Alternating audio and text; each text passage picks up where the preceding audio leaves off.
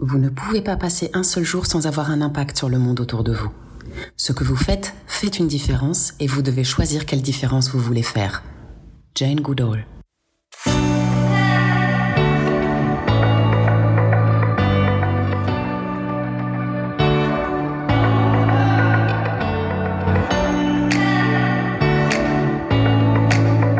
Mettez un leader RH inspirant dans une salle emplie de coachs et de professionnels de l'accompagnement.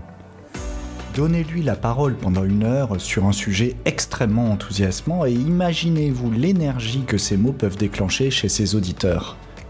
Vous aurez alors une petite idée de l'ambiance dans laquelle j'ai eu le privilège d'écouter Mathieu Fouquet, mon invité d'aujourd'hui, pour la première fois. Quelques semaines plus tard, j'ai pris mon courage à deux mains pour lui proposer une interview pour ce podcast et il n'a pas fallu une heure pour recevoir une réponse de sa part cela finit de me mettre la puce à l'oreille. Il se passait vraiment quelque chose de particulier chez OnePoint, le groupe dans lequel Mathieu était char partner. D'ailleurs, Mathieu Fouquet le dit lui-même. Entrer chez OnePoint, c'est une perte de repère absolue. Il faut trouver son propre rapport à l'entreprise. Comme dans le mythe de la caverne, il faut passer du sophiste au philosophe, et c'est pas simple. Perdre mes repères, c'est un peu ce qui m'est régulièrement arrivé au cours de cet échange, durant lequel j'ai constamment réinterrogé mes représentations pour me hisser à la hauteur du discours et de la vision de mon interlocuteur. Un discours vivant, un discours inspirant, un discours bousculant, qui n'est pas sans m'évoquer une mise en pratique pragmatique et opérationnelle des idées énoncées par Agnès Belligon dans l'épisode numéro 17 de notre série d'émissions. Je vous souhaite donc, comme moi, de perdre vos repères à votre tour, de déconstruire pour reconstruire votre vision des organisations, de faire un pas de côté et de vous laisser inspirer par Mathieu Fouquet. Je suis Franck-Joseph Morin et vous écoutez Bâtisseur de Monde, le podcast réflexif et inspirant des dirigeants relationnels. Mathieu Fouquet, bonjour. Bonjour. Alors Mathieu, vous êtes euh, le HR euh, euh, partner et secrétaire général du groupe OnePoint. Donc en bon français de France, ça voudrait dire le partenaire RH et secrétaire général du groupe OnePoint. Je vous suis très reconnaissant d'accepter mon interview pour Bâtisseur de Monde. Ah, moi, je suis très honoré de pouvoir y participer. Je suis content de participer à un échange de qualité avec vous. Je vous en remercie. Ce qui m'a séduit lorsque j'ai vu votre intervention euh, sur le colloque de l'AICC HEC au mois d'octobre l'année dernière, c'est d'une part l'énergie avec laquelle vous développiez votre propos, cet engagement que vous euh, mettiez euh, à la fois dans ce que vous aviez fait et dans, la manière dont vous l'incarniez, et puis également la, vision complètement euh, nouvelle que vous pouviez donner d'une entreprise, donner non pas de la, moins de l'organisation de l'entreprise que de la manière dont elle s'était développée. Je vais vous dire, j'ai trouvé ce moment extrêmement vivant.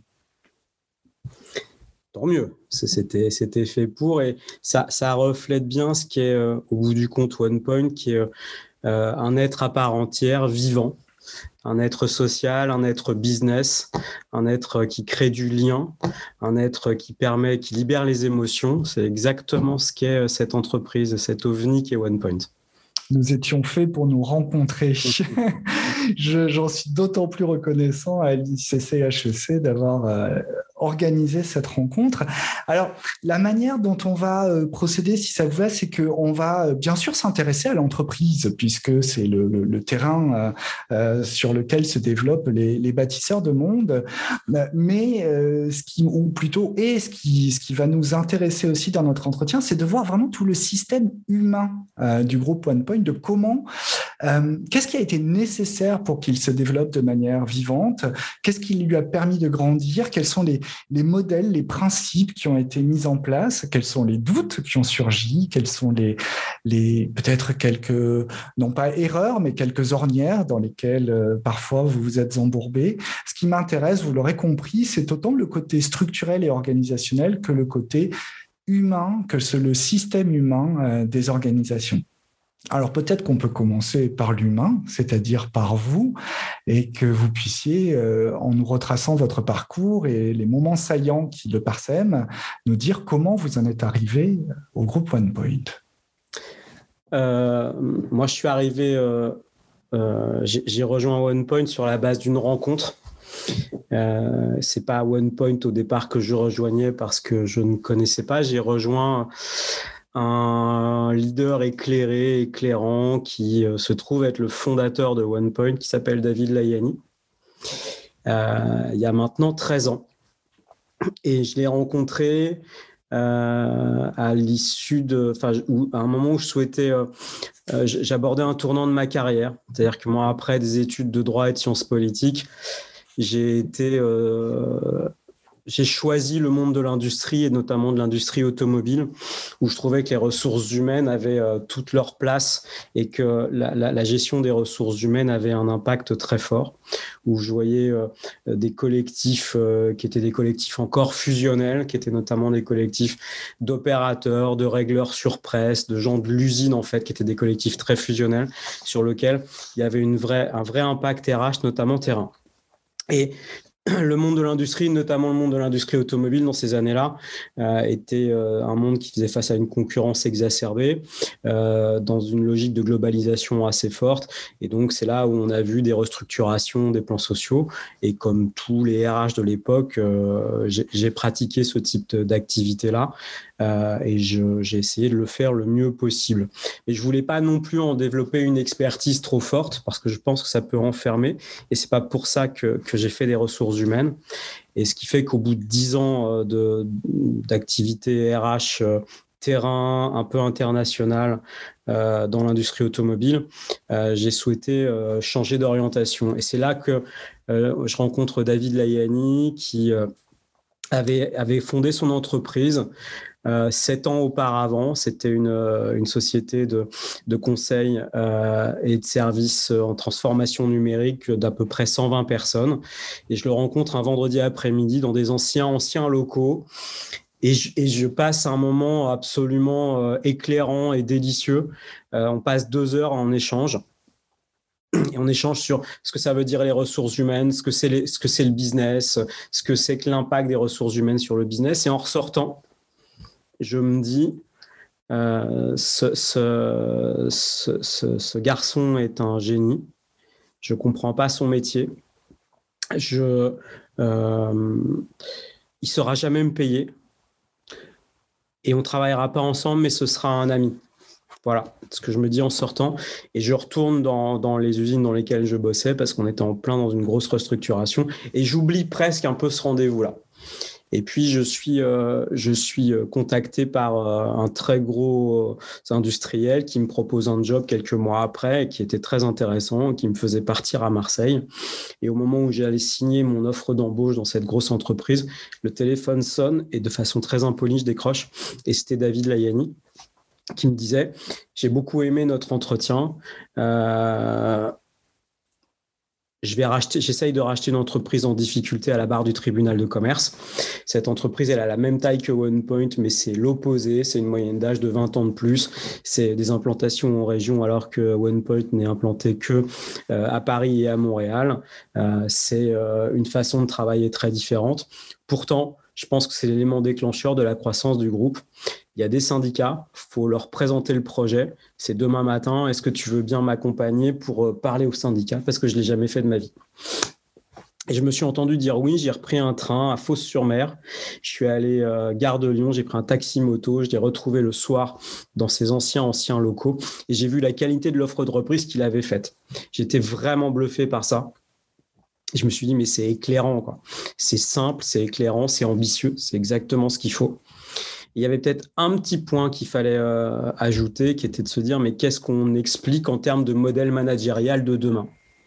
Parce que peut-être que dans le monde du service et du conseil, les ressources humaines sur des petites entreprises, elles n'existent pas trop. Peut-être que c'est plutôt du recrutement et pas trop des ressources mmh. humaines.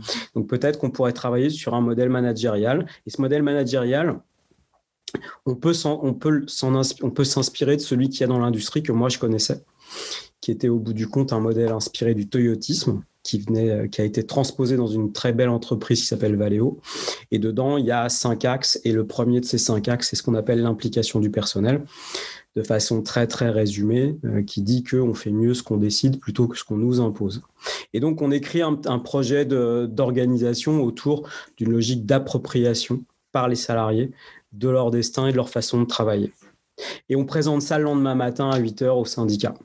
Et il faut bien se remettre dans le contexte à l'époque où OnePoint, c'était une toute petite entreprise incarnée par euh, un entrepreneur jeune euh, qui était face à un tribunal de commerce, face à des syndicats. Et toute la place euh, voulait reprendre l'entreprise pour laquelle nous, nous postulions parce qu'elle portait des gros contrats dans des secteurs, notamment le secteur public et des implantations dans le Grand Ouest. Et on présente notre organisation et fort de cette présentation-là, on se retrouve avec un avis favorable des syndicats. On prend cet avis favorable de façon euphorique. On prend un taxi, on va au tribunal de commerce et David plaide fort de cet avis et le tribunal de commerce nous attribue cette entreprise. Donc on sort du tribunal de commerce avec d'un côté OnePoint Origin 120 personnes. 120 personnes, hein, une moyenne d'âge euh, de, l'ordre de 23-24 ans. Et cette autre entreprise, euh, qui avait une moyenne d'âge qui était plutôt de l'ordre de 40 ans, à peu près 120 personnes aussi, mmh. très implantées dans le Grand Ouest. Et sur les marges du palais euh, du tribunal de commerce, David me dit bah, j'aimerais bien t'embaucher pour que euh, tu m'accompagnes dans la croissance de l'entreprise et qu'on arrive à faire bosser ensemble ces deux entités. Je ne sais pas te payer ce que tu gagnes aujourd'hui, mais on se rattrapera. Et un jour, on sera 10 000 et on va s'éclater. Et ça, c'était il y a 13 ans. J'ai dit oui. et au bout de 13 ans, ce que j'explique souvent, c'est que j'ai l'impression que ça fait 48 heures. Hmm. On est bientôt 3000. On a failli euh, euh, mourir une ou deux fois et on est resté en vie par pragmatisme. Euh, donc on a zéro vérité. On a mis en place un modèle organisationnel qui met en avant le client et le salarié. Et tout le reste n'est qu'adaptation. C'est pas. Je pensais que David serait un ami. C'est pas un ami, c'est mon frère. Je lui laisserai mes enfants. Et j'ai une reconnaissance éternelle dans cette rencontre parce que depuis qu'on s'est rencontrés, tous les jours, je viens au travail en me disant que tout est possible. Et ça, je crois que c'est un luxe absolu. Euh, c'est presque romantique la manière dont vous décrivez cette, euh, cette rencontre. Et puis, c'est un mot qui me frappe, euh, puisque c'est toujours dans la rencontre ou de la rencontre qu'émerge, à mon sens en tout cas, la, plus grande richesse. Comment est-ce qu'aujourd'hui, euh, cet esprit de rencontre euh, se diffuse dans l'entreprise? Ou comment est-ce qu'il s'est diffusé au cours du temps? Par, euh, un maître mot dans, notre façon de travailler qui est une désintermédiation. C'est rendre toutes et tous accessibles à chacun. C'est-à-dire qu'on on essaye d'avoir le moins de cloisons possible on essaye de privilégier la rencontre, tant d'un point de vue organisationnel que même dans les lieux de travail. On a des, lieux, on pourra y revenir peut-être tout à l'heure, qui sont des lieux absolument euh, fantastiques, qui sont des déclarations d'amour aux salariés, qui commencent par le fait de ne pas avoir de cloison, qui privilégient les espaces de rencontre collective. Euh, donc c'est avoir une organisation sans couture, sans cloison, euh, incarnée dans des lieux qui eux-mêmes reflètent cet esprit d'ouverture et privilégier la rencontre. La rencontre, la culture, plutôt que la règle. Il faut des règles, mais il en faut sans doute très peu. Il faut surtout des valeurs partagées. J'ai entendu il y a quelques semaines euh, une interview qui était assez enfin, qui était vraiment intéressante et qui disait L'interview V disait en fait, il y a une règle quand c'est pour venir suppléer l'absence de volonté commune. Mais notre enjeu, c'est de toujours trouver la volonté commune. C'est ce qu'on appelle l'appropriation, improprement traduit euh, de l'empowerment. Et quand il y a une volonté commune, il y a sans doute besoin que d'un minimum de, règles pour que chacun puisse se déployer et atteindre l'objectif qu'il souhaite euh, dans la façon dont il le souhaite. J'aime bien euh, donc cette citation. Il faut peu de règles, mais surtout des, valeurs partagées, parce que ce sont les valeurs sur lesquelles on s'appuie. Quand on est deux je peux l'entendre, je peux le comprendre quand on est 5, quand on est 10. Ce que je rencontre euh, par exemple, avec d'autres, euh, avec des clients plus petits, c'est que au-delà d'un certain nombre, ça devient difficile pour des dirigeants euh, de s'assurer euh, que tous les recrutements soient faits ou se fassent sur la base de ces valeurs partagées et que donc toutes les personnes qui rentrent dans l'entreprise soient puissent incarner ces valeurs-là. Comment dans une entreprise qui grandit et qui grandit beaucoup, euh, comme le groupe OnePoint, qui me semble avoir compris que c'était beaucoup de la croissance externe quand même à certains moments. Euh, comment, dans une entreprise qui grandit, est-ce qu'il est possible de s'assurer euh, de, la, de la bonne diffusion, de la bonne imprégnation de ces valeurs qui justement permettent d'avoir moins de règles? Je, me permets juste euh, en, guise d'introduction pour répondre à votre question. Euh, la croissance de OnePoint, elle ne se fait pas que par croissance externe, elle se fait beaucoup par croissance organique. À titre d'exemple, on a dû faire à peu près 700 recrutements l'an dernier. D'accord. merci, merci de la vraiment une hybridation des deux en fait. Hein. J'étais resté sur euh, le premier mouvement, la première rencontre qui a été la rencontre entre David et vous et entre le groupe OnePoint et cette entreprise du Grand Ouest et j'en avais élaboré. On a, on a une croissance en fait à, de, plus de 10% par an qui se fait aussi énormément par croissance organique. D'accord. En fait, la rencontre, elle se fait souvent par intégration individuelle et puis par intégration collective à certains moments avec un point mmh. commun, c'est qu'on respecte les identités. Respecter les identités, ça veut dire quoi? Ça veut dire que, et ça, ça se retrouve dans nos valeurs, on n'essaye pas de changer les gens on les recrute pas pour qu'ils deviennent ce qu'on attend d'eux, on les recrute pour ce qu'on constate de ce qu'ils sont. Et ça, c'est hyper important. On ne demande pas aux gens de changer. Par contre, on fixe un espace d'autonomie qui est quadrillé par euh, cinq valeurs, qui ne sont pas des valeurs qu'on a euh, décidées, qui sont des valeurs qu'on a acceptées. C'est des valeurs qui ont été proposées par des collectifs de salariés. Et, c'est tout, toute la vie de OnePoint, en fait. C'est-à-dire qu'on consulte beaucoup en amont. On est très horizontaux dans la préparation de la décision. Et puis, une fois qu'on a décidé, on va être d'application plus verticale pour être sûr que la, que la décision s'implémente vite et qu'on ne se perde pas dans des méandres. Donc, si vous voulez, on va être l'inverse d'une directive européenne. Hein. On, va, on va aller beaucoup, on va mettre du temps à se décider, mais on va s'implémenter très vite et de façon assez uniforme. Euh, donc, ce qui signifie que lorsque vous êtes dans un espace où vous avez une très très forte autonomie, cette autonomie, elle n'est pas bordée par des règles, elle est bordée par des valeurs qu'on accepte. Si on sort du cadre de ces valeurs, sur lesquelles on pourra revenir un petit peu si vous le souhaitez. Bien sûr. Là, pour le coup, il y a une question de, de maintien dans l'organisation. D'accord? On est, ce qui nous rassemble, c'est de faire du business, de collaborer dans un contexte, dans des règles du jeu qui nous sont communes. Ces mhm. règles du jeu, c'est pas euh, un code qui fait 8000 pages, c'est pas un règlement intérieur qui fait 600 euh, articles.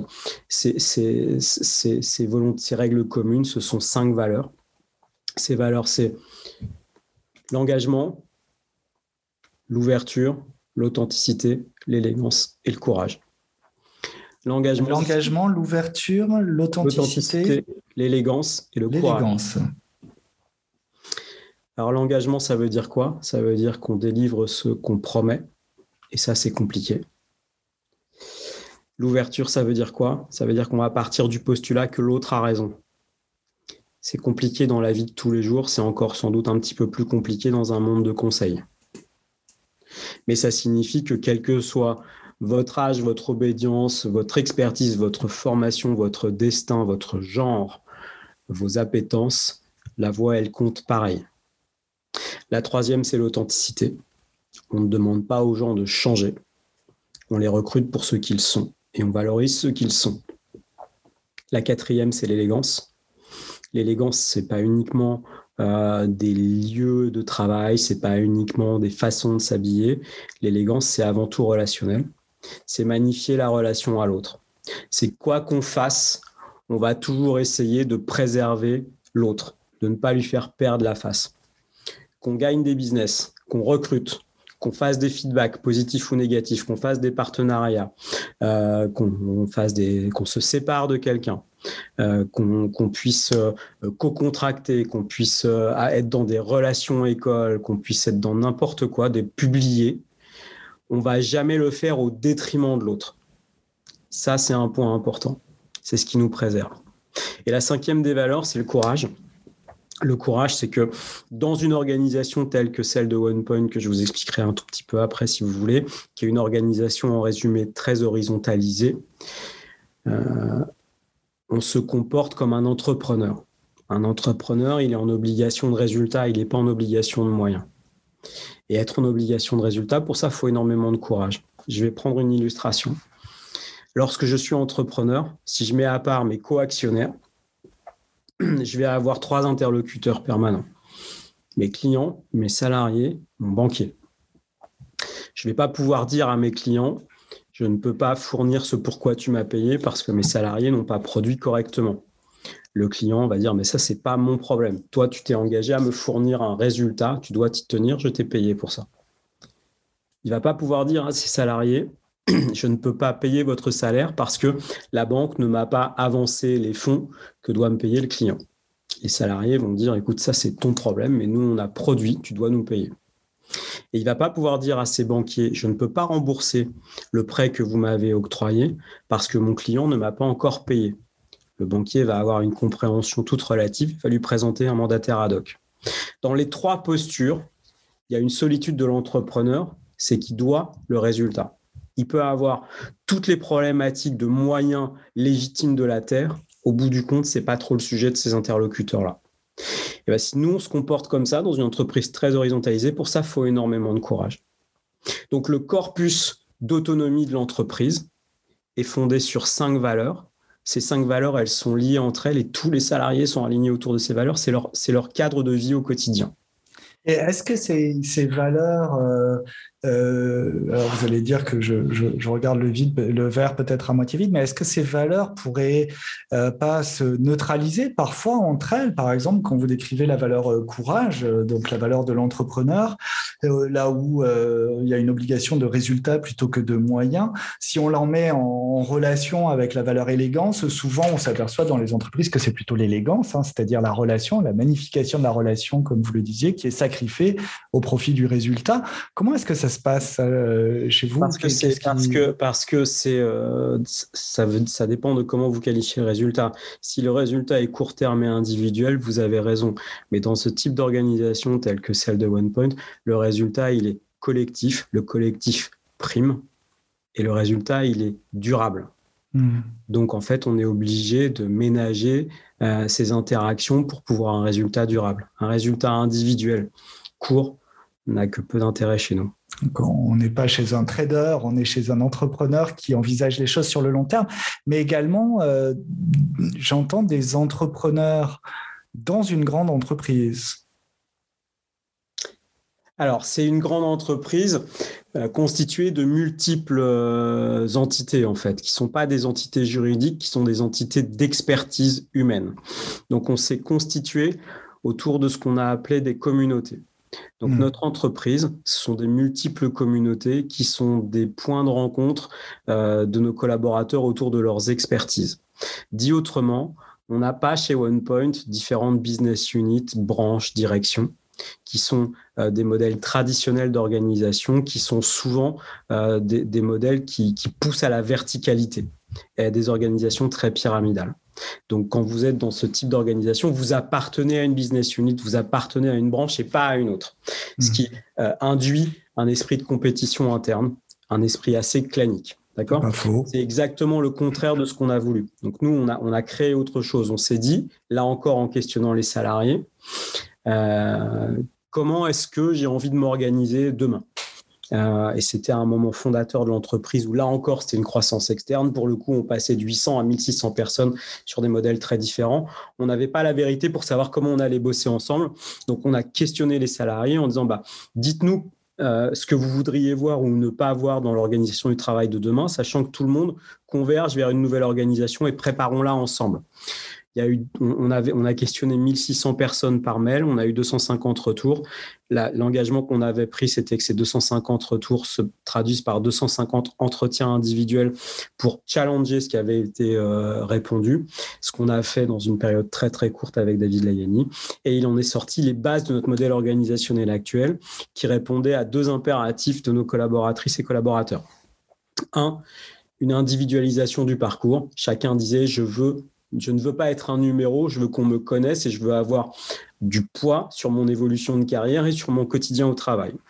Deux, et ça c'était un petit peu plus compliqué à entendre au début, c'était il en ressortait, c'était pas dit comme ça, mais quelque chose comme je refuse un collectif imposé. Et alors un collectif imposé, c'est une définition de l'entreprise. C'est ça. je vais faire juste une parenthèse parce que euh, pour rebondir sur ce que vous venez de dire, vous avez eu 250 réponses sur 1600 euh, mails. Euh, justement, est-ce que les, les si je calcule bien, les 1350 autres personnes qui n'ont pas répondu, comment est-ce qu'elles ont vécu le fait que l'attention soit portée sur les 250 répondants? Comment est-ce qu'elles ont vécu finalement? C'est un peu un collectif imposé aussi. vous voyez, je me dis, tiens, euh, euh, il y en a presque que 250 qui ont répondu et ce sont ces 250-là qui décident de l'avenir de l'entreprise. Alors, je me dis, tiens, comment ça a été vécu ailleurs? Bah, J'ai l'impression plutôt pas mal parce qu'on a un turnover relativement faible et une organisation qui fonctionne. En fait, on a écrit à 1600 personnes et on n'a pas imposé un retour, on a proposé. On a laissé euh, un temps de réponse relativement court. Mmh mmh et parce qu'on voulait pouvoir faire ces, cette logique d'entretien, d'approfondissement derrière. Donc, il y, a une, il, y a une, il y a une possibilité, euh, c'est ça qui m'intéresse, vous voyez, euh, je trouve ça euh, plutôt sain pour ma part, hein, mais qui est une autorisation à participer comme une autorisation peut-être à ne pas participer. bien sûr, mais c'est le, modèle. C'est-à-dire qu'on est sollicité pour participer, on a le droit ou pas de participer. Par contre, si on exerce le droit de ne pas participer, c'est pas derrière pour bloquer une organisation, une solution, une situation qui a été décidée alors qu'on a été autorisé à participer. D'accord. Et, cette, euh, cette utilisation du droit à ne pas participer, euh, elle n'est elle est, elle est pas sanctionnée, elle est euh, légitime. Jamais, bien sûr. Est-ce qu'il n'y a pas à un moment des, je veux dire, des, leaders entrepreneurs euh, qui émergent parmi tous ces gens qui s'expriment quand vous, quand vous les sollicitez. Est-ce que au fur et à mesure, la, base s'élargit ou est-ce qu'elle se rétrécit au contraire? Est-ce qu'il y a plus de réponses? Est-ce qu'il y en a moins? Elle s'élargit. Parce que c'était la, la première fois qu'on faisait à cette échelle-là ce type de consultation. Mm. On l'a redéployé depuis à plusieurs reprises, notamment pour changer des outils managériaux. Quand on a décidé d'arrêter l'entretien annuel d'évaluation et d'y substituer une plateforme de feedback, on a fait exactement la même démarche mm. avec des petits groupes. Euh, alors je, je, pense qu'ils étaient représentatifs, mais c'était toujours sur la base du volontariat, qui ont abouti à un outil qui est très utilisé aujourd'hui et qui est un des marqueurs de notre entreprise. Pareil, lorsqu'on a changé nos environnements de travail, on a ressolliciter les salariés pour leur demander dans quel environnement ils souhaitaient vivre, ce qu'ils souhaitaient voir dans leur bureau. Mais, il y a cette logique de consultation en amont, de, proposer aux salariés de, donner leur avis, de s'exprimer, un avis positif ou négatif, de concourir à une décision. Par contre, une fois que la décision est prise, on la déploie rapidement. Quand vous dites on, euh, on sent bien, enfin moi je peux sentir à travers ce que vous dites que d'un côté il y a euh, ceux qui font la proposition, puis de l'autre il y a ceux qui y répondent. Euh, c'est quand vous dites on, c'est qui? C'est la gouvernance? Qui fait partie de la gouvernance? Comment est organisée la gouvernance de l'entreprise pour le coup? Pour moi c'est deux choses différentes, hein, ce, que, ce, que, ce que vous expliquez. Le on, c'est tous les salariés de OnePoint qui le souhaitent. Mmh. Il n'y a pas de décisions qui sont confisquées en amont. D'accord? Donc c'est autre chose que la gouvernance. Mais, mais qui fait la proposition en l'occurrence? La proposition, elle vient soit là pour le coup d'une direction d'entreprise dont je vais vous expliquer comment elle fonctionne, mais elle vient aussi, elle peut parfaitement venir de collectifs de salariés ou de salariés individuellement. D'accord. Toutes les propositions sont bonnes à étudier. D'accord D'accord.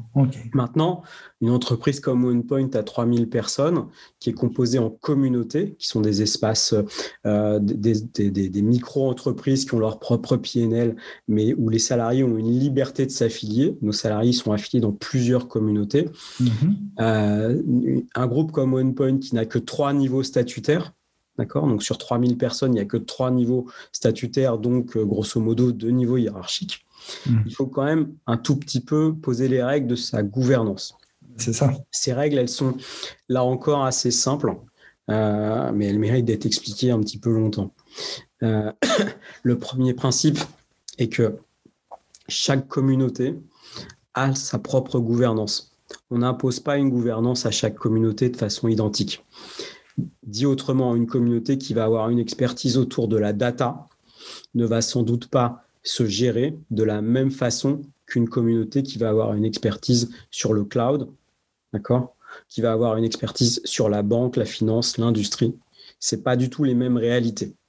Et nous, on n'a aucune légitimité pour définir ce qu'est leur réalité et la façon dont ils doivent fonctionner. C'est à eux de proposer et de déployer leur mode de gouvernance.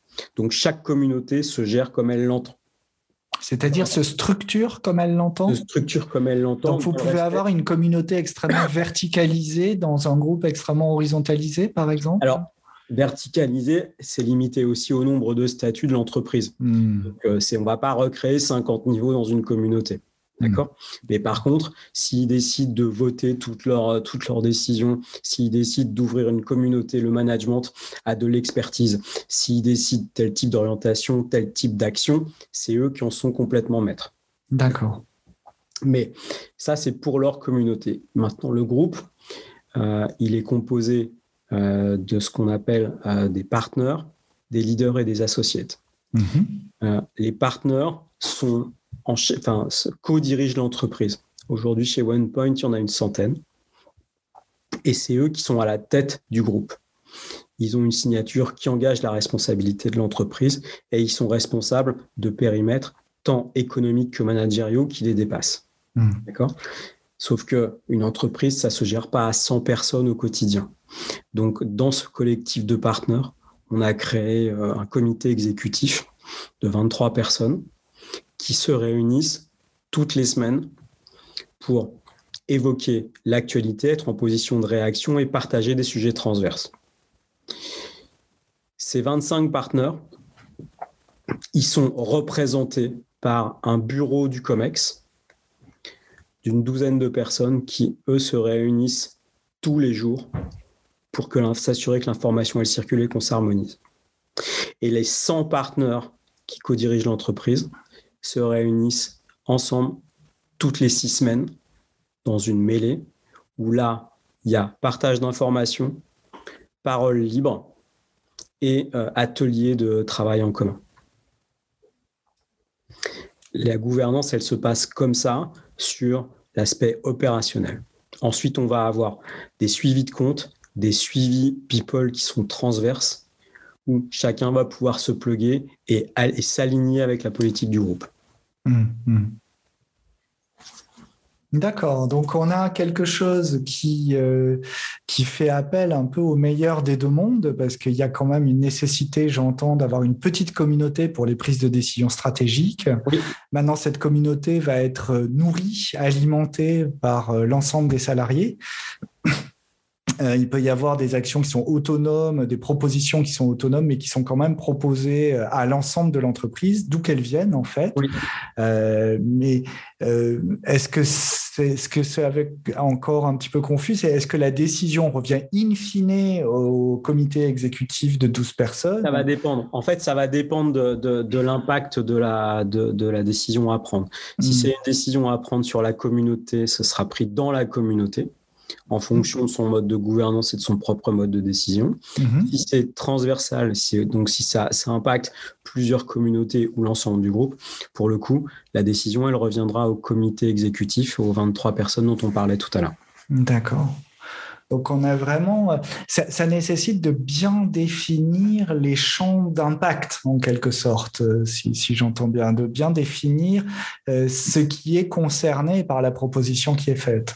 Je crois que c'est euh, pour le coup, jusqu'à présent, ça a été assez évident pour nous. Mm-hmm. Hein, c'est-à-dire que, comment dire, le, le bien-être collectif est une responsabilité très individuelle. Hein, donc c'est très souvent, c'est assez rare qu'il y ait des décisions qui ne concernent qu'une micro-entité. Et donc à chaque fois, en fait, on la partage. D'accord. Ok. Euh, vous parliez tout à l'heure euh, euh, des cinq valeurs qui constituent à la fois le socle et les piliers de, votre du groupe. et vous avez posé de manière assez subtile, mais quand même directe, une limite franche au non-respect d'une de ces valeurs, c'est-à-dire en disant bah, si, si effectivement on n'est pas d'accord avec ces valeurs-là, alors on envisage un avenir hors du groupe. Hein. Moi, c'est ce que j'ai entendu. Euh. Donc, il y a quand même une, limite euh, qui, semble assez absolue, une espèce de membrane absolue. C'est soit vous êtes dedans, soit vous êtes dehors. Ça résonne comment quand je dis ça pour vous? Euh, Ça résonne un tout petit peu comme un coup près et, comme quelque chose d'assez manichéen. C'est pas le cas. C'est pas le cas. C'est, enfin, je ne crois pas en tout cas que ce soit le cas. Je, je mm. crois que c'est juste une question d'honnêteté et de transparence. Euh, on peut avoir euh, des, des, des, moments où on n'est plus forcément aligné, d'accord? Ça peut être très ponctuel, c'est pas grave, on a mhm. le droit. Par contre, si on s'inscrit dans un autre schéma qui est celui qui nous unit collectivement, bah, il faut se le dire. Oui, parce que sinon, on va pas faire la politique de l'autruche, fermer les yeux, dire oui, non, mais c'est pas grave, c'est pas grave, c'est pas grave. Il faut se le dire, il faut traiter les choses. Donc, soit on est aligné, soit il faut bouger le corpus de valeurs. Ça peut arriver, d'accord? Euh, mais, mais, mais on privilégie toujours le collectif, l'innovation, l'absence de légitimité statutaire qui va recloisonner un petit peu tout ça au service d'une euh, progression collective de l'entreprise, un bien-être des collaborateurs. Hmm. Et, ça me pose la question de, euh, ces, euh, on va dire, 12 membres du COMEX, mais puisque c'est vous qui êtes en face de moi et que vous avez mentionné David Layani, euh, c'est plutôt vous deux que j'ai en tête, de me dire au fur et à mesure de cette évolution, qu'est-ce que ça a requis de la part de vous deux depuis la rencontre initiale? Qu'est-ce que vous avez dû bouger? Qu'est-ce que vous avez dû bousculer? Qu'est-ce qui s'est, qu'est-ce qui, où est-ce que, où est-ce que ça a frotté piqué en quelque sorte pour, euh, pour vous, peut-être pour lui, même si j'entends bien que je vous demande pas de parler à sa place, mais euh, qu'est-ce qui, a, qu'est-ce qui a dû bouger pour permettre à cette organisation, à ce système humain euh, d'évoluer de cette manière-là? Euh, la première des choses, juste je me permets de, de, de, corriger un petit point, c'est pas 12 personnes, c'est 23. D'accord? C'est 23 personnes qui forment ce COMEX et il y en a 12 qui se voient quotidiennement pour faire plus de l'aspect très opérationnel quotidien. Mmh, et la mmh. prise de décision, elle se fait sur, sur ces 23-là. Oui, je, mais voyez, j'aurais pu parler des, des 3000 en fait.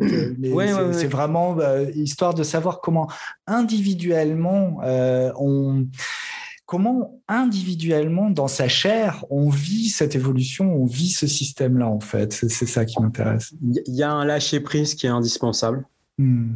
Euh, c'est-à-dire que, en fait, OnePoint n'est pas un modèle en reproduction. D'accord?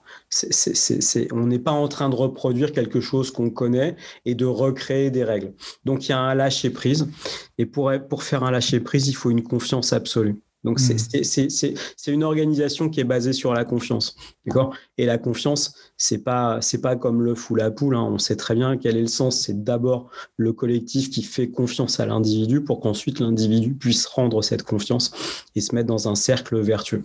Donc, il y a, y a, une confiance qui est absolue. Euh, enfin qui est forte en tout état de cause. Il y a un lâcher prise qui doit qui doit venir en permanence et ça nous questionne beaucoup.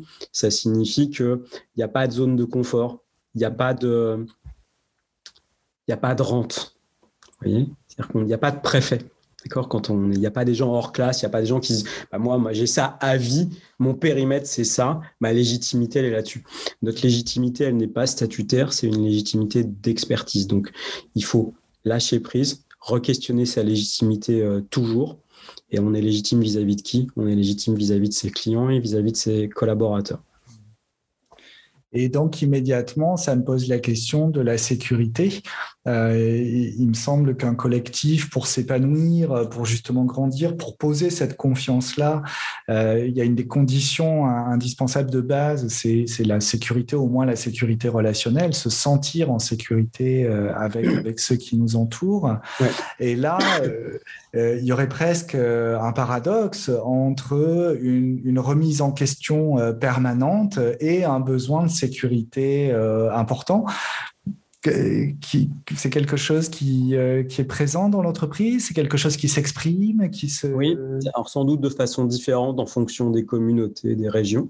Mm-hmm. Mais, mais euh, c'est toujours sur une logique de confiance. Quand il y a une remise en question permanente, on accepte de faire se lâcher prise et de se remettre en question parce qu'on est dans un environnement qu'on estime sécurisé. Mm. Pourquoi est-ce que cet environnement il est sécurisé? Sans doute parce que c'est assis sur un socle de valeurs euh, qu'on respecte quand même assez fortement. Donc on sait que quand on fait un lâcher prise dans le cadre de ce socle constitutionnel de valeurs chez OnePoint, on est, on est, euh, on est euh, en sécurité. L'autre point, c'est que notre modèle organisationnel, où on n'est pas uniquement dans une business unit, mais on est dans des communautés, mm-hmm. D'accord Nous permet de ne pas être enfermé dans un seul écosystème, ne pas être enfermé dans une seule relation managériale, ne pas être planqué dans un coin non mmh. visible du reste de l'organisation. Mmh. Mmh. Ça, plus un maillage RH fort, il y a une ossature RH de l'organisation sur le terrain entre les communautés qui est très forte, fait qu'en fait, l'information se recoupe, les interlocuteurs se multiplient et se démultiplient, les zones de contact aussi c'est exactement un maillage. C'est au-delà même d'une entreprise neuronale. C'est une organisation où il y a pas mal de filets. Donc, quand vous vous jetez dans le vide, quand vous faites du saut au trapèze, il y a un filet avec des mailles serrées qui garantissent le fait que vous ne tombez pas. Notre organisation, elle donne ça. Ce que j'entends, c'est qu'en fait, il y a plusieurs personnes en face qui peuvent vous rattraper aussi, euh, chacune sur un trapèze euh, différent. J'ai adoré l'expression que vous avez utilisée, la multiplication des zones de contact, c'est ce qui fait la sécurité. En tout cas, c'est ce que j'entends. Euh, c'est c'est impressionnant de l'entendre formuler, formuler de cette manière-là. J'entends aussi combien c'est la circulation à la fois de l'information et des personnes euh, qui permet euh, d'harmoniser euh, horizontalement en fait l'ensemble du groupe plutôt que ce soit une harmonisation on va dire avec des pancartes ou en tout cas imposée du haut vous avez dit il n'y a pas de préfet en parlant de il n'y a pas de personnel hors cadre moi j'avais compris il n'y a pas de préfet c'est-à-dire personne ne surveille euh, ne surveille le système puisque le, le système s'autorégule, en fait, c'est ce que j'entends.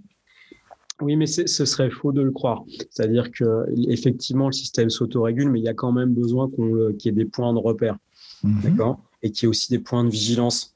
Parce que s'il y a un endroit où le maillage se distend et que vous tombez du trapèze et qu'il y a un trou comme ça, il faut qu'on l'ait vu avant pour pouvoir le réparer. Donc il y a quand même une vigilance, mais cette vigilance, elle n'est pas forcément statutaire. Cette vigilance, elle est commune à tous. D'où le maillage en communauté, qui est le, en fait qui est l'unité de mesure de OnePoint, c'est la communauté. D'accord? Donc vous avez de multiples communautés qui s'alignent, qui s'entremêlent, qui travaillent ensemble, des équipes projets qui sont multi-affiliées dans de multiples communautés, ce qui fait que vous avez des couches qui se superposent. Ce qui les lie entre elles, c'est à la fois le collectif de l'entreprise, et le respect de l'individualité de chacun. Hmm. Et c'est en ça que le corpus de valeurs sur lequel on a passé un petit peu de temps euh, est important en fait. C'est parce que ce corpus, il est fort, expliqué, accepté, qui permet d'avoir ce maillage resserré. Et ce que vous disiez, c'est que les communautés euh, sont organisées autour des expertises, donc.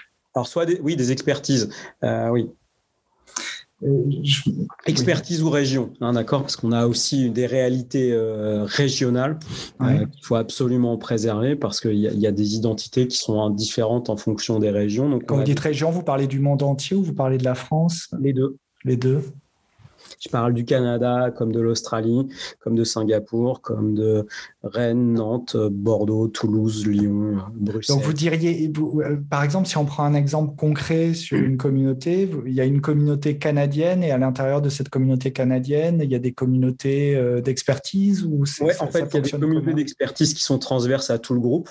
Mhm. Et puis elles peuvent être, euh, et, un membre d'une de ces communautés peut parfaitement être euh, pas uniquement euh, à Paris ou en France, mais peut être au Canada ou peut être à Singapour par exemple. Il aura une affiliation à sa communauté de région et une affiliation à une ou plusieurs communautés d'expertise. Donc il sera de facto dans plusieurs collectifs. D'accord. Et vous disiez, euh, il me semble pendant la conférence que euh, euh, les salariés, chaque salarié pouvait choisir d'appartenir à un certain nombre de communautés. Il, y a, un nombre maximum ou c'est non, Il n'y a pas de nombre maximum. D'ailleurs, je l'ai jamais regardé. Par contre, il y a un nombre moyen. Je sais que chez nous, en, moyenne, un collègue est affilié à trois communautés dans l'entreprise. Et il est libre de euh, quitter une communauté, d'en intégrer une autre? Quels sont les... Oui, bien sûr. Bien sûr. Après, euh, on est aussi dans une logique business, donc on est là pour produire. Donc, hmm. c'est sûr qu'il va aller dans une communauté qui sera... Et chaque, chacun a une communauté principale d'affiliation et des communautés complémentaires. D'accord. Il peut prendre autant de communautés complémentaires qu'il souhaite. Et pour bouger de communauté principale, il faut qu'il y ait une réalité business en face. D'accord. Ok. Donc il y a quand même un, euh, et c'est là où intervient la fameuse ossature RH, j'imagine. Dont Entre autres, mais pas uniquement. Pas, uniquement. Elle intervient dans l'intégration, dans l'accompagnement, dans le, renfort du, et le maintien du lien entre le salarié, ses équipes et, la société. Oui, je, l'imagine comme le mycélium qui rayonne à travers toute l'entreprise. Exactement ça. Quand vous me parliez tout à l'heure du mycélium, c'est vraiment une mm. très belle image pour euh, le collectif RH qui est, vraiment impressionnant chez OnePoint. Mm. Beaucoup, euh, oui, je peux imaginer combien les, les, branches viennent se rattacher euh, à cette ossature, ce qui, ce qui me montre que quand même, même dans une, entreprise hyper horizontalisée, euh, euh, organisée en communauté, etc., c'est important d'avoir une ossature, euh, une ossature commune, d'avoir une, une colonne vertébrale sur laquelle, à laquelle pouvoir se rattacher, se raccrocher, en fait. En tout cas, qu'on puisse voir. C'est peut-être même comme quand vous naviguez en fait. Mhm. À un moment donné, il va falloir que vous ayez quelques points de repère pour savoir si vous êtes euh, dans la bonne direction ou pas et savoir que s'il y a gros temps et qu'il faut se rattacher quelque chose, vous êtes en capacité de nager jusqu'à ces piliers-là. Mhm.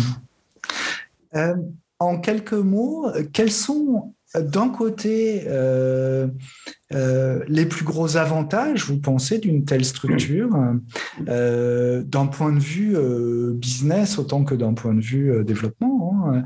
Et puis, en même temps, quels sont les plus grands défis qu'une organisation comme celle de OnePoint peut représenter? Même si j'entends bien que c'est pas un modèle que vous cherchez à reproduire ou à, ou à diffuser, etc. Mais euh, j'imagine bien que sur le chemin, euh, si ça s'est mis en place, c'est que c'est une formidable ressource. Et puis en même temps que ça peut représenter un certain nombre d'enjeux et de défis dans un monde qui fonctionne pas tout à fait pareil. Alors, dans un monde qui fonctionne pas tout à fait pareil, c'est sûr, mais je, je pense vraiment que OnePoint, c'est l'ambassade de demain matin. Hein, sur, sur, sur le rapport à la création de valeur, le rapport au travail, le lien entre les uns et les autres. Je pense qu'on on est en train d'écrire quelque chose. C'est sans doute pas. Euh, euh, euh, ce sera sans doute pas ce qui se fera pour tout le monde, mais ça pourra être un des axes. Et, je crois qu'on a, on a cette très courte capacité d'anticipation qui me semble être très importante. L'avantage de, de, la façon dont on fonctionne, c'est que ça crée un mouvement permanent, une énergie permanente. L'avantage, c'est que ça crée une visibilité. L'avantage de ce type d'organisation, c'est que comme il y a de multiples appairages, on a le droit de se tromper. Hmm. D'accord? On a le droit, c'est l'avantage de la seconde chance, c'est l'avantage des rencontres, c'est l'avantage de se réinventer en permanence. C'est une organisation, au bout du compte, qui peut libérer deux, trois énergies qui sont, qui sont vraiment intéressantes. Euh, ça nous permet de, de, nous mettre peu de limites dans ce que l'on peut proposer à nos clients dans la création de valeur. Hmm. Ça nous permet de mettre peu de limites dans l'accueil des collaborateurs et des collaboratrices qui nous rejoignent. Ça permet tous les atypismes en fait, et ça c'est vraiment hyper intéressant. Les, les, inconvénients ou les défis, c'est peut-être aussi le revers de la médaille, c'est que l'engagement peut être un peu fort. Il peut y avoir parfois euh, un risque de confusion entre des temps sociaux qui sont des temps pro et des temps perso. quand les engagements sont forts, c'est souvent ce qui s'y passe. Il peut aussi avoir un risque d'être un petit peu perdu dans ce niveau d'organisation au début. Arriver dans une organisation comme OnePoint, c'est euh, une perte de repère absolue. Donc, quand on est en perte de repère absolue, c'est de trouver son propre rapport à OnePoint. Ça peut être un petit peu déstabilisant au départ. D'accord? C'est au bout du compte le risque de l'autonomie. Et vous avez une période d'intégration pour euh, ou d'habituation plutôt pour, euh, Ouais, c'est presque comme le mythe de la caverne. Vous voyez, c'est passer du sophiste au philosophe et c'est pas simple. C'est-à-dire mhm. qu'il faut se mettre, euh, il faut se mettre à la lumière. Hein, donc il faut prendre son propre risque, il faut y aller. En fait, OnePoint n'est pas une organisation qui permet la passivité. On peut pas attendre que. Quand on y va, on ouvre les portes, on est accueilli, plus qu'intégré d'ailleurs on est écouté, on est considéré, mais on est acteur de son propre parcours. Hmm.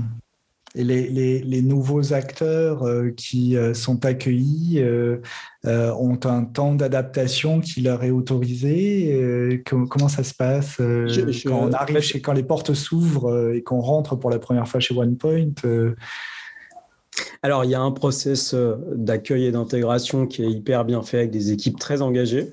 Il y a un référent qui est là souvent de plus en plus même en amont de l'arrivée dans l'entreprise pour commencer à créer des liens. Mais on rentre dans un, tourbillon, un torrent. C'est-à-dire que OnePoint, c'est rentrer sur euh, un rafting en équipe et, euh, et, on avance, on avance, on avance. Donc on est vite, vite dans l'action. Mmh.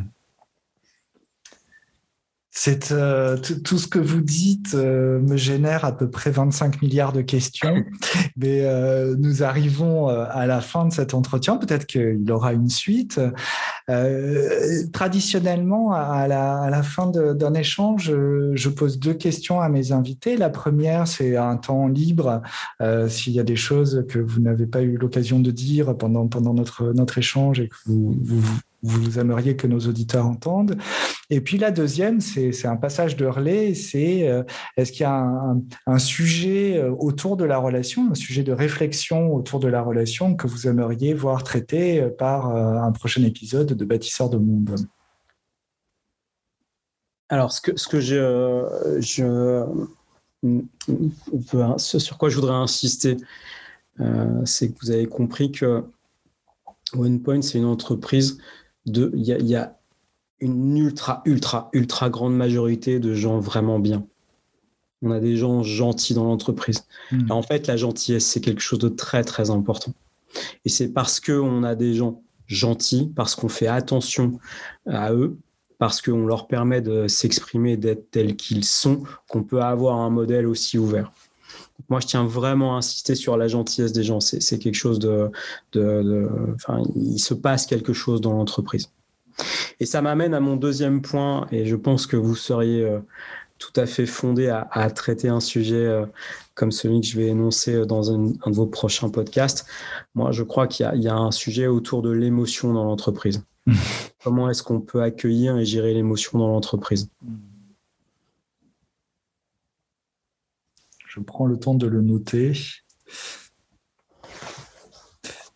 Je prends le temps de le noter, d'autant plus que euh, vous avez raison, c'est un sujet qui, euh, dans le climat actuel, euh, n'est plus un sujet qui, qui peut se cacher, qui peut se mettre sous le tapis.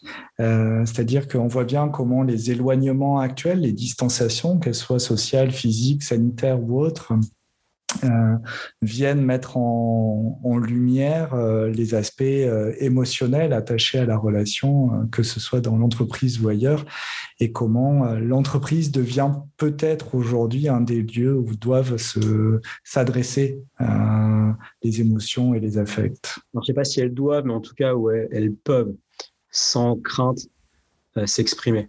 Mm. C'est sans doute important et ce qui nous fait euh, boucler par rapport au fil rouge de notre, de notre conversation, je crois, c'est que c'est dans un univers où on a confiance. Et dans un univers où on a confiance, c'est un univers où on a des points de repère.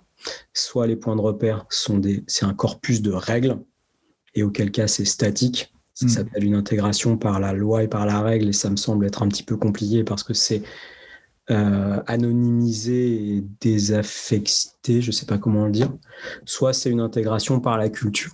Et la culture, elle mute en fonction des parties prenantes de l'entreprise. Et pour ça, il faut sans doute un corpus de valeurs assez partagé largement. Et c'est là où on se rend bien compte qu'on est quand même dans des modèles et dans des appréciations d'entreprises et de systèmes humains qui vont à l'encontre de ce qui s'est construit depuis les 170 dernières années. Donc, euh, et, pour conclure, est-ce que je peux, je peux vous bousculer un tout petit peu? Moi, j'aimerais vous poser une question. Je vous en prie. Est-ce que vous pourriez nous dire ce que vous êtes en train de lire en ce moment? Euh, Aujourd'hui, euh, j'ai plusieurs livres sur le feu j'ai commencé l'entreprise altruiste de Isaac Gates, euh, mais je suis également en train de lire euh, le dernier livre de, des enquêtes de l'inspecteur, enfin du commissaire Nicolas Lefloc, commissaire au Châtelet, puisque Jean-François Poirot, euh, l'auteur originel, est décédé il y a un ou deux ans. C'est euh, son nom m'échappe. C'est un autre auteur qui est journaliste, qui était à la tête de Libération à une époque, euh, qui a repris le flambeau et euh, j'avoue qu'il fait un beau travail. À côté de ça, je lis également un livre sur la schizophrénie et un autre sur l'autisme pour nourrir justement les sciences de la relation que je mets au centre de, de mon travail. Euh, j'en ai quelques dizaines d'autres sur ma bibliothèque qui attendent que, que j'y plonge. Donc euh, voilà. Et puis il y a aussi Noise de Daniel Kahneman et Olivier Siboni sur lequel je, je, prévois de me pencher euh, bientôt. Ça répond à votre question? Oui, merci beaucoup. Alors, je ne les lis pas tous au même moment, mais je, je, moi, je pense qu'il y a des fenêtres dans lesquelles on, on, peut lire des livres ou des passages de livres et que euh, c'est intéressant de regarder quand ces fenêtres s'ouvrent pour pouvoir avoir le bon bouquin euh, sous la main au bon moment.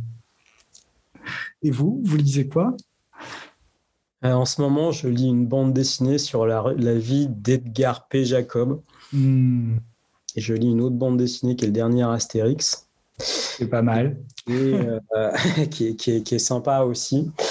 Euh, et j'ai commencé un livre passionnant qui s'appelle La France sous nos yeux, que je vous recommande vivement. D'accord, que je ne connais pas. Qui est l'auteur? Euh, Jérôme Fourquet notamment. D'accord. Je vous remercie beaucoup Mathieu. J'ai été ravi de cet échange euh, que euh, qu'il nous faudra peut-être poursuivre à un moment ou à un autre. Je me Avec grand plaisir. Euh, réserve le, privilège de pouvoir vous recontacter et vous de votre côté, ben, n'hésitez pas.